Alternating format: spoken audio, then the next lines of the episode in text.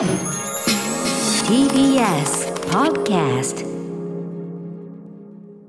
はい水曜日です。日比さんよろしくお願いします。はい、歌丸さん、本日はスタジオでと。そうなんですよ。これね調べてみたらね多分1月6日ええ以来です水曜は、まあ、一ヶ月以上ですね。そうまでもそんなもんかって感じもありますけどね。いやーね、まあまあ、うんあっという間ですね。そうね。やっぱそのリモートになるとね日々の数字ついていくのがちょっと早く感じるっていうのもあるし、まあ、日比さんはこの間ね、はい。あの 金曜日に事務所にねあのご丁寧にちょあのバレンタイン用のねチョコとかあのマカロンをねああ、そうです。ぷいぷいモルカーマカロンを届けていただきまして本当にありがとうございました。いえいえうんなんかバレンタインだからというよりかは、もうぷいぷいモルカーといえば、もう歌丸さんって私は思ってるから。あのぷいモルカー今大人気、ええ。えー火曜日の朝にね、えー、とテレビ東京で放映されて、まあ、それが本当に今大ブレイク世界的に台湾でも大人気らしいですね。パペットアニメーション、私が、あのー立ち上げの盛り上げ放送前盛り上げイベントに関わったというだけの薄い話でございます。大きな第一歩だったんじゃないでしょうか。んいやいやいや本ねまあそれでだからまあそのあのゆかりがあったからっていうので買ってきてくれたんですね。うん。私もおかげさまでドハマりしてて、はいあぷいぷいモルでカ。ーうんはい、でどうしてもグッズが欲しいと思って、はいはいはい。調べたら結構すぐグッズ買いますよね。そうなんですよ。花束はまれば花束グッズ買うし。端から端まで全部。いや気持ちわかりますよ気持ちわいかる、買っちゃって。であちょうどバレンタインというタイミングだったので、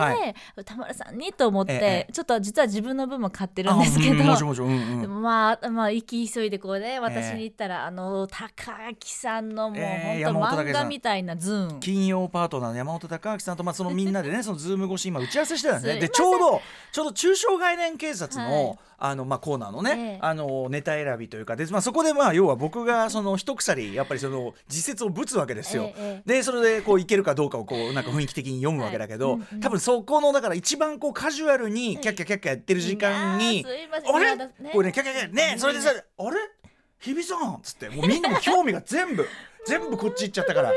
したらパッて画面の方見たらもうズーンってこう照明だけじゃないあってねあれはあの縦線が入ってましたね。心からの縦線がずーんその後もねその話放送上でしたら ね山本さんあの出ちゃいました？って。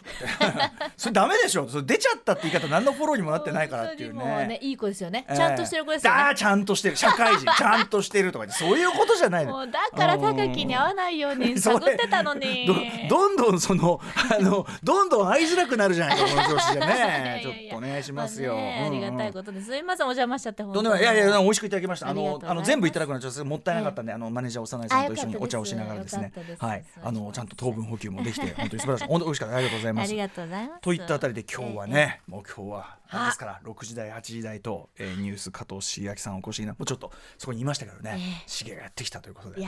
私あのー加藤さん久しぶりにお会いして、5年ぶり 6, そんなね。6年ぶり6年ぶり。2015以来とかそんな感じなんですよ。でそう。でしかもその最後に会ったのがえここなんですよ。第6スタジオなんですよ。あ。そうだったんですか。あの撮影じゃなくあ撮影あのし番組じゃなくて、ええ。あのブルータスに乗ったあの篠山紀信さん撮影のねあ。のこうやって2人で知り合いの友達の2人で撮るってやつで、はいあの私と加藤茂明さんこのコンビで撮っていただいてこの場所でまさに撮って。ここで撮影ここでなんですよ、そうあ撮っていただいてっていうね。あのラジオのスタジオは変化がつきづらくて撮るの難しかったってね。あの白松先生おっしゃっておりましたけども、ええ。その撮影以来なんで本あ当にね。ーじゃあもう積もる話がたいやっぷりですこのね。間のもうもちろんね当時からして加藤茂明さんニュース大スターだし、まあ、小説も本当にぐいぐいぐい面白くなってって感じだったけどそっから先がさらにじゃない？ギョ加ーン藤さんと。もうもう忘れてる頃だろうなって思ってましたけどね。歌丸さんのこと。ええあらやだ。もうもうねまたあの俺を踏み台に大きくなっていた男たち女たちのまたまた一人がみたいな また羽ばたいていえた。えもうまあそれは嬉しいことなのよ、ええ羽ばたいていくのは嬉しいことなんだけども嬉しくねニュースな2人とかカチャカチャ見てましたよそれはさ あーだからそのこのタイミングでちょっとお越しいただいてあとずっとあの加藤さんがね実はその「ウィークエンドシャッフル」って土曜やってた番組のちょうど裏でまた番組やられてたりとかそういうタイミングまでなかなかね、なかなかお呼びするねあれがなかったんですけどね。いやーじゃあ満を持して今日は。満を持してですよ本当に満を持してあのものすごい空気感としては薄めのというか、うんうあのそうそうあんまりギューギューギューギューもしたくない、もうせっかくだって刺激来てるんだから、もうなんていうかこう世間話がしたいんです。よ いやだってそのあの話をしながらじゃないと僕の知ってるしげじゃないかもしれないからこの5年でそうですよ。その俺俺もう親戚のおじさん状態めっちゃ多いからね本当に。えっーつってさ「あの子えあの子って今えなんつったら「いやもうあの大学生よ」なんてさそういうパターンよくあるじゃないですか。大きくなったねうん。なんつって。なんとか君まだサッカーはやってるのかそれいつの話ですか？それ本当に怒るからさ俺の場合さ。正月あるある。うん。ということでもうもう50過ぎるとねそういうこと、タイミングになってきますから。いやいやいやはいはいはい楽しみでございます。加藤茂明さんもねあのちょっとあのウェルカムメールもいっぱい来てますので後ほどまたご紹介したいと思います、あとねえっと今週はちょっとあの曜日パートナー全員にちょっと聞こうと思ってるとあるトピックもありますので。おはい。ちょっとそんなこんなも始めさせていただきたいと思います、アフターシックスジャンクション.2月17日水曜日時刻は6時6分です。ラジオでお聞きの方もラジコでお聞きの方もこんばんは。TBS ラジオキーステーションにお送りしているカルチャーキュレーションプログラムアフターシックスジャンクション通称アトロク。本日は TBS ラジオ第6スタジオに参上しております。パーソナリティラップウルーブライムスターの歌丸です。そしてはいこちら水曜パートナー TBS アナウンサーの日々真央子です。あこれちょっとやべえ。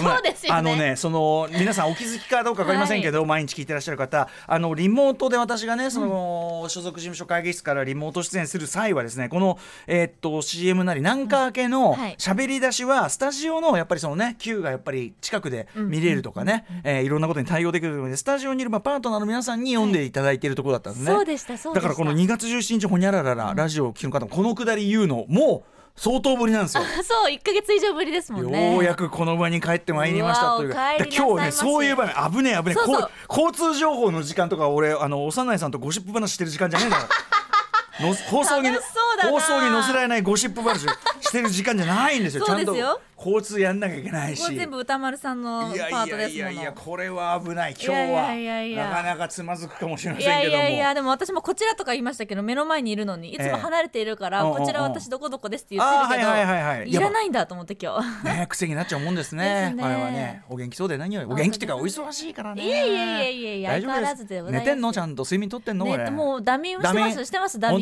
だもうダミンダミンは取らないといや本当ダミンラブダミンラブダミンラブダミンラブ。ダミンラブよ、うん。本当土日とか、うん。それこそ昼間午前中で終わってもう昼間からダミン、昼間のダミンって最高ですね。ダミンもいいですよそれは、ダミン飲酒。昼からのダミン飲酒というのはこれはもう本当にはい。よりねあの美味であるというのがありますからね。美味しいんだろうか、うん、あまあ休んでいただいてるのは何よりですけども、で。うん、でですねまあじゃあ先にちょっとねあのー加藤し茂明さんね、まあ、この加藤さんはちなみにあれですねパイセンであるもあるんですね。あ日比さんは。学院大学の。そうでうん。すはい。もうあの背中を追いかけて入学したようなものですので。なるほどなるほど、はい。その意味ではあのねあの加藤さん今回の小説「オルタネート」ええねの中でも出てくる描写もちょっとああの日比さんとかが見るとあこれ青学のこういうじゃないかって分かるようなところがあるっていうね。なんとなく校舎のイメージが、やっぱり私が勝手に青学の校舎をイメージしているので、はい。はいいやでもきっとそうなんじゃないですかそれはやっぱり。ですかね、うん。ちょっとそのイメージと重なる部分があって、うん。嬉しかったです。ぜひぜひあの今日もですね加藤茂明さんお待ちまあたっぷりねあのはい。話を伺う、まあオルタネートもそうですし、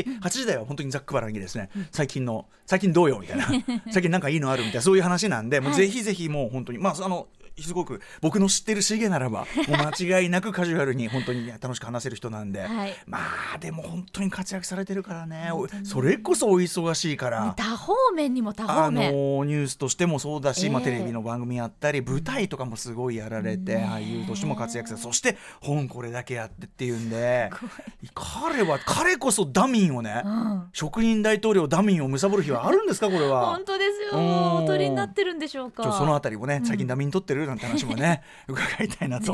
うん、でねあのねウェルカムメールいっぱい来てるんでちょっとね一部ご紹介したいと思います。じゃあこれにしようかな、えっ、とねシャンディガフさん。えーこんばんはと。こんばんは。えー今日加藤茂明さんがアトロクに出演されるとのこと本当に嬉しいです。シゲはアトロク前身番組のタマフルに出演していましたね、ジャニーズの人が来る特別感があってよく覚えています、そこから数年経ちシゲの小説を読むようになりニュースの曲を聴くようになりました。この順番、えーニュースのライブに行く機会もありその世界に魅了されました。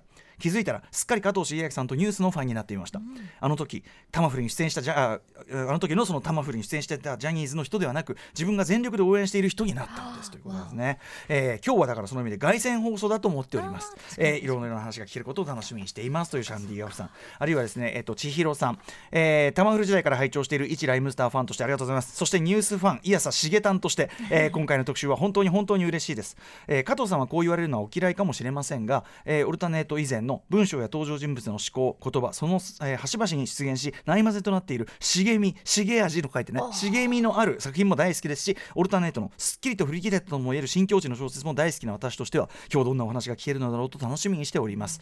ぜひ小説家加藤茂明としてそしてニュース加藤茂明としての思いをお聞きいただければ嬉しいです。きっとそれらは、えー、2曲ではなく合わさった一つとして加藤さんを構成していると思うのでということなんですね。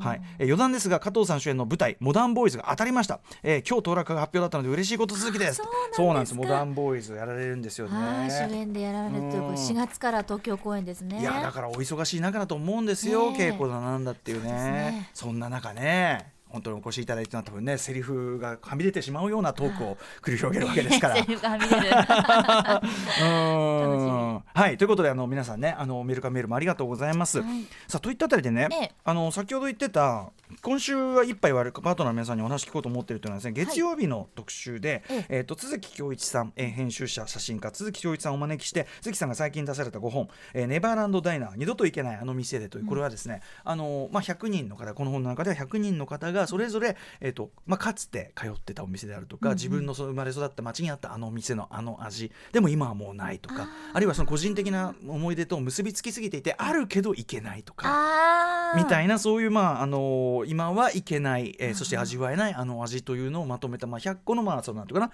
えー小エッセイ集というかな、その本のタイミングをまあきちあのー記念しましてあの番組でもこのリスナーの方にねメールを募ってお話伺ったりとかあの熊崎くんのねあの新築の家が出来上がるのを毎週車で見に行ってその帰りに食べたハンバーグっていいうやー。こんな幸福飯ないでしょ。幸せですね。幸せでしょ。い幸せだしもうにそれは超えないだろうあなた。悔しい幸せだ。いいな悔しい。みたいなね。いやいや本当にそのそれぞれのそういうさなんて思い出と結びついてるからこそ素敵なそのご飯話というかなお店話みたいなのをまあする特集で昨日も宇垣さんにはい。宇垣さん宇垣さんはそのご自身のお家の裏にあった実家の裏にあったコロッケ屋さんこの話をしていた。まあちなみにあの僕ももう山ほどですねええ。ネタを用意しすぎてですねまだまだ10個ぐらい近くは残っているんですね。ええ。そうそうどっかにやっちゃったので携帯をどっかにやっちゃった。まあいいやいいんだけど。おじいちゃん。おじいちゃんおじいちゃん。そうそうそうそうそう。であのちなみに僕とかの話はですね、あのとあのメールで特集で読めなかった分は金曜日明日明後日か明後日金曜日の放送後に、えっと更新される Spotify の別冊アフターシックスジャンクション。ポッドキャストの方でたっぷり話してます。80分ギリなかなかいってるんで、はい、私とかねあの小作家古川光さんハシピーとかねいろいろ話してますからね、はいうんうん。僕もまだまだいっぱいあるんでねちょっといずれはとあということでそんな感じで日比さんありますか？そんな店。ありますあります。店。いっぱいあります、ん。いくつか今思い浮かんだんですけど、最初にパッと浮かんだのは、は私あの5歳とか6歳との時とかに、うんうん。ちょっとそれも曖昧なんですけど、ええ肺炎で入院をしまして、うんうん。で初めて病院でこう一人で夜を過ごすっていう経験をして、すっごく寂しかったんですよね。あのまあ母がとか祖母がよく来てくれてたんですけど、すごく病院が怖くてうんうん。暗いし静かだし、はい。うんで自分もまあ苦しい息ができなくて苦しいしで点滴も痛いしっていう記憶がすごいあって、うんう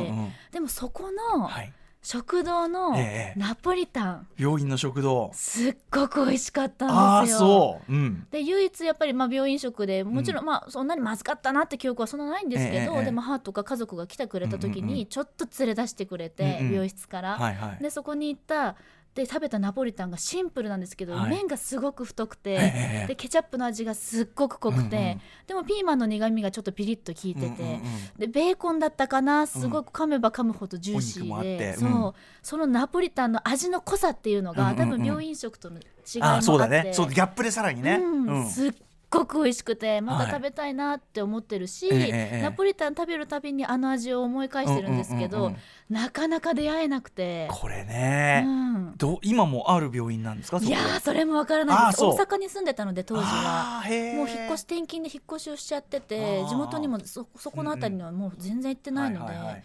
今もあれでもその時にあのなんていうんですかメールボックスみたいなのが、天井をこう張って、うん。こうカシャンカシャンカシャンカシャン動いてたんですよね。あのなんだそのシューターっていうかあの、えはいはいはい。エエアシュートっていうかなんていうのなんていうんだっけ、うんうん。あのあのくあのシューンってこうね書類とか、あそれがへら張り巡らせてるような。そう食堂内にも病院内にもそれが確か私まあ、の薄い昔のだから建物ですよね、うんそうやって通信してた。はい。うんうんうん。でカシャンカシャンってこうメタリックな音がしてて、はい。上にこう天井に何台もうんうんうん何台もボックスがこう行き交ってて、ええええでやっぱりみんなパジャマを着てるので、はい。視界はとっても灰色なんですね、グレーの世界にあるはい。赤のナポリタンっていうのがはい。すごく光って見えて、ええええすごい。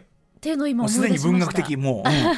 へえ。あとそのな。なんかそのエアシューターその、うん。昔の映画なんか見てるとねこう書類丸めてこうやって一本筒に入れてスポンっつって。やるっていうのはね見たことある人もいると思うけど、それがヒュンヒュンやってその、うん。なんていうの？今となってはなかなか味わえないもうないと思いますねメールでできちゃうし。今となってはなんならドリーミーなんかちょっとねファンタジー空間っていうかさ、そうそう。ハリー・ポッターじゃないけどさそうそう機械的で、ねなんかちょっとファンタジーっていうか。スチームパンクだと言いましょうか。うんうんまさに、うんうんうん。へえ。思い出しました。もう食堂の名前も覚えてないし。あそう。病病院は特定はしてる？わ歯に聞けばわかると思います。これどうなんだろうね。だからそのあの宇垣さんのその裏手のコラコロッケ屋さんは閉じちゃったって言ってるし例えば僕もそのポッドキャストの中で言ってるうちの近所の、えー商店街で、うんお兄さんがその曲がりして店の脇っちょを曲がりしてやってた餃子屋さうんとかって、もうもちろん最高にね、はあ。それかあのお買い物してその、えー母親とかと買った時に、じゃあ坊やっつっておまけだよっつって1個とか2個くれる餃子、そんなのそんなのうまいに決まってるじゃないですか。おまけってなんで美味しいんでしょうね。そうそう。しかもその場で食べるのっていうのはね。たてだし、そう。だからそのナポリタンもそうだけど、うん、これは補正なのか？でも補正じゃなくてですよ。今大人になってきても、うまっっていう。美味しいと思う、何これっつって。うん、可能性もありますもんね。絶対美味しい絶対母もずっと美味しかったって言ってるから大人でも美味しかったと思いますね。あそうあそう。へうーん、あれ食べたいなってずっと思ってるんですけどね、その意味ではその、うん。僕ほら去年じゃない一昨年か、うん2回入院したじゃないですか、はいはいはい。大腸憩室炎で。で病院食なるもの初めて俺入院したことなかったから、でほら食べ物も制限があるような病気だったんでね、あのー最初はこう本当に汁ですよねなんかね。味なんか汁ねそうですよね。液体しかダメだったですもんね。そうそうそう。っていうところからだんだん味がついてくるっていうさ、そのやっぱりいかに自分が普段こう味というものに対して摩耗してたかっていうかさうわー味。味ありがとうみたいな。あと食感ね。そうねそうねそうだね。たいな。ただその汁のもの飲むんじゃなくてとかさうん。ほんとほんとでそのまあ退院なりして初めて食べるちゃんとしたあったかいしっかりした味付けのもの。うわなんという。何なんでしょうね。ねえまあそれもすぐ薄れちゃってね、うん。やれなんだかんだってなるわけだけど。ぐちゃぐちゃぐちゃぐちゃそのねあれですよ。そのスマホを見ながら食べるとかね。本当は味集中してるね。味っていうのは集中しないと味わえませんからね。スマホなんかを見てるってのはこれ失礼な話なんですよ。なん。なんだけどまあまあついつい日々のあれにかまけてね、やってしまうけど。そういうのをこう思い出すというのもあるかもしれませんしね、ありますあります。感覚を研ぎ澄ましてたあの頃。あとやっぱりその逆にその激まず方向の記憶みたいな僕はその放送でもジジンバーグ丼の話しましたけどね千歳空港もうないですからジンバーグ丼が史上最悪の汚染食とかね言って面白おかしくあちこちで語ってきましたけどこれもあの冤罪の可能性ありますからね。増しちゃって増しちゃって。そうそうそう。俺が俺がもう単にその話もうすでにそのその時点である程度話を面白くしようとしてやっていなかったかお前というのもねああるやもしれませんからね。探ししてた可能性もありますしね。振りとしてはとにかくその手前の時点でライムスターの他のメンバーがその海鮮丼を頼むのを見て本当にお前らは退屈な人間だなと。つまらない人間ですねと。そんな味なんかある程度分かってる。しかもこんな空港の海鮮丼がとびきりうまいってわけはねえだろうと、ね、そこに見てごらんなさい。ジンバーグ丼という見たことがないメニューがあるね。俺はこれでねやっぱりやるやらないではやるやる。やる方を選ぶ勇気ある人間でありたいよかなんか言って頼んでそれっていうね。うっていう。言った割に違った、ねえ。霊障ですよねもうね。メンバーからの霊障。が待っていましたけどね。本当に。まあそんなこんなで、はい、ありがとうございます。またあの思い出したらぜひまた教えていろいろ二度といけない、はいこれもめちゃめちゃ盛り上がるんでね、ええはい。そんな感じで本日あの、えーカルチャーキュレーションプログラムアフターシックスジャンクションメニュー紹介いってみましょうまずは7時台のライブダイレクトからのご紹介です。本日4枚目のアルバム「Ethernity」をリリースしたばかりの5人組バンド For Tracy Hyde が2回目の登場です、はい、あの夏 botさんってねメンバーの夏 botさんいつもあの通訳としてあのすごくお世話になってるんですけど、はい。バンドとしては2度目の登場で Ethernity めちゃめちゃかっこいいアルバムだったんで非常に楽しみです、はい。そしてその後7時40分頃からはシアター一期一会です。そして6時半からのカルチャートーク8時台の特集コーナー「ビヨンドザカルチャーはこちらです人間加藤茂明を徹底解剖特集。ちょっと待って。人間加藤茂明を徹底解剖特集っていうとなんか本当に医学的な 医学的なイメージが湧いてきてしまうのは私だけでしょうか。開いたりなんか閉じたりなんか。はいということでなんと今夜は6時台と8時台にアイドルグループニュースのメンバーであり作家としても大活躍している俺たちの茂子と加藤茂明さんがアトロク初登場でございます、まず6時半からのカルチャートークでは昨年11月に発売され第164回直木賞や2021年本屋大賞さらに第42回吉川英治文学新人賞にノミネートされた最新小説「オルタネート」についてたっぷりお話を伺っていきます。そして8時台の特集コーナー「ビヨンドザカルチャーではそんな作家の加藤茂明さんに作品執筆の裏側や自作品反映されたカルチャーはたまた昨年のベスト映画についてまあ基本的にはだから最近な最近どんどうよ？どうよ。ん。最近どうどんなの？何がいい？みたいな、そういう本当にでも加藤さんに教わること映画とかでもねすごく多かったんでご出演いただいたのも、はい、非常に楽しみです、えー作家加藤茂明を形作る者たちについてお時間の許す限りざっくばらに語り合う特集にしていきたいと思います。はい皆様からのメッセージリアルタイムでお待ちしております。アドレスは歌丸アットマーク tbs.co.jp 歌丸アットマーク tbs.co.jp まで読まれた方全員に番組ステッカー差し上げます。えー番組ではツイッター、LINE、インスタグラムも稼働しております。各種フォローお願いいたします。それではアフターシックスジャンクション行ってみよう行ってみよう After Six Junction.